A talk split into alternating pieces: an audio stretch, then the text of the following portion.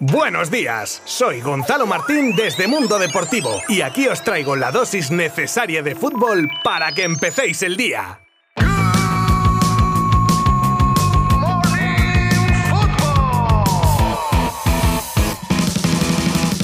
Feliz viernes, sin prisa, pero sin pausa. Vamos con el repaso de los dos partidos que cerraban los cuartos de la Copa del Rey y que nos han dejado cositas interesantes. El primero enfrentaba a Real Sociedad y Betis y, sinceramente, poco análisis se puede hacer de un partido en el que un equipo mete cuatro chicharros al otro. El Betis pasó por encima de la Real como una apisonadora y se mete en las semis del torneo gracias a los goles de Juanmi por partida doble, de William José de penalti y de Ruibal. Nada pudieron hacer los donos-tierras. Y el otro partido en el que se medían las fuerzas Athletic Club de Bilbao y Real Madrid se decantaba para los primeros que parece que en esta fase de la temporada han cogido el ritmo y con el gol de Berenguer en el minuto 89 dejaba fuera a un débil Real Madrid escaso de juego y que gracias a sus centrales y al acierto de Courtois no se va de Bilbao con algún golito más que otro. Golitos los que no consiguió meter el Madrid que echó mucho en falta a la figura de Karim Benzema.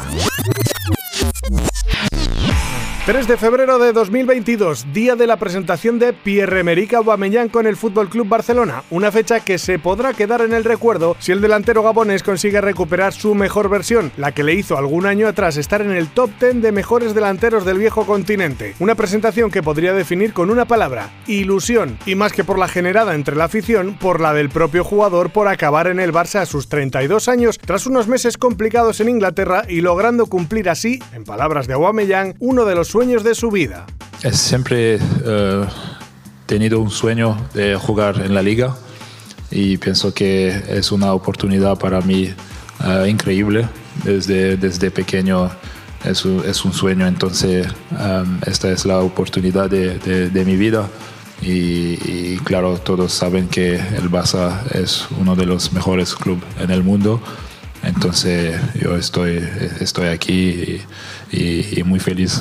El futuro de Haaland es desde hace mucho tiempo uno de los temas estrellas sobre el mercado de fichajes y tras muchas opiniones y teorías sobre su futuro, ahora es el turno del mítico Ruth Gullit en dar su opinión al respecto. Y es que el neerlandés ha dicho en una entrevista al diario Bild alemán que ve a Haaland en Inglaterra, aunque no en el United y sí en el City o mejor aún en el Liverpool con Klopp con quien congeniaría a la perfección. El otro club en el que ve posibilidades de que pudiera aterrizar el noruego sería el Real Madrid, para él su única opción en España. Otro que ha hablado de Haaland, y a este le toca más directamente, es el delantero del Bayern Thomas Müller, que cerraba las puertas al noruego diciendo que prefería alimentar a sus caballos y conejos antes que a Haaland con sus asistencias.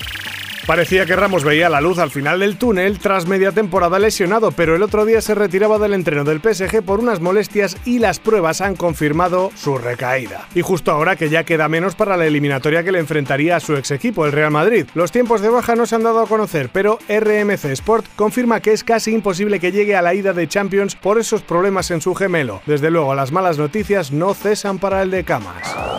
Jan Laporta ha aprovechado la presentación de Aubameyang para aclarar un tema escabroso y por el que era preguntado, la dimisión de Alphonse Godal como vicepresidente de la Fundación Barça. Dice Laporta que Godal ha renunciado voluntariamente al cargo tras considerar que había sponsors e inversores que se habían quejado por unos tweets que escribió sobre Nadal, el Real Madrid y otras cosas. En consecuencia, que no quería perjudicar a la Fundación. Dice Laporta que se respeta su decisión y ya está. Y aprovechó además para felicitar de paso al de Manacor por su vigésimo primer Gran Slam.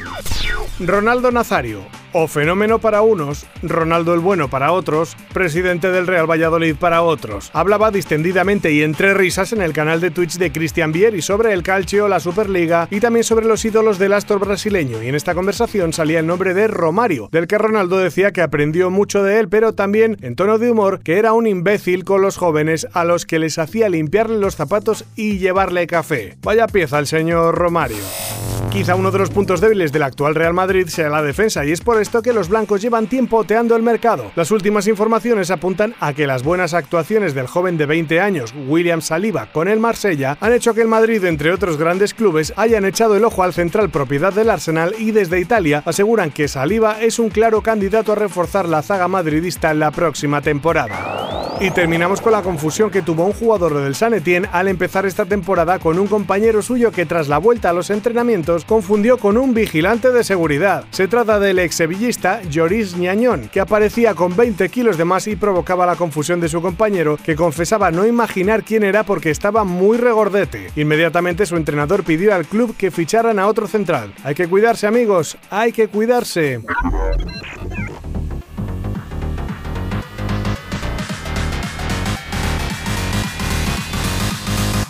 Bueno, ya sabéis que recuperamos la normalidad futbolera con la vuelta de los partidos de liga, cuya jornada abren hoy Getafe y Levante. Y el domingo, partidazo, Barça Atlético de Madrid a las 4 y cuarto de la tarde en el Camp Nou. Analizaremos esto y mucho más en el Good Morning Football de este lunes, así que ahí os espero. Buen fin de semana. Mundo Deportivo te ha ofrecido Good Morning Football, la dosis necesaria de fútbol para comenzar el día.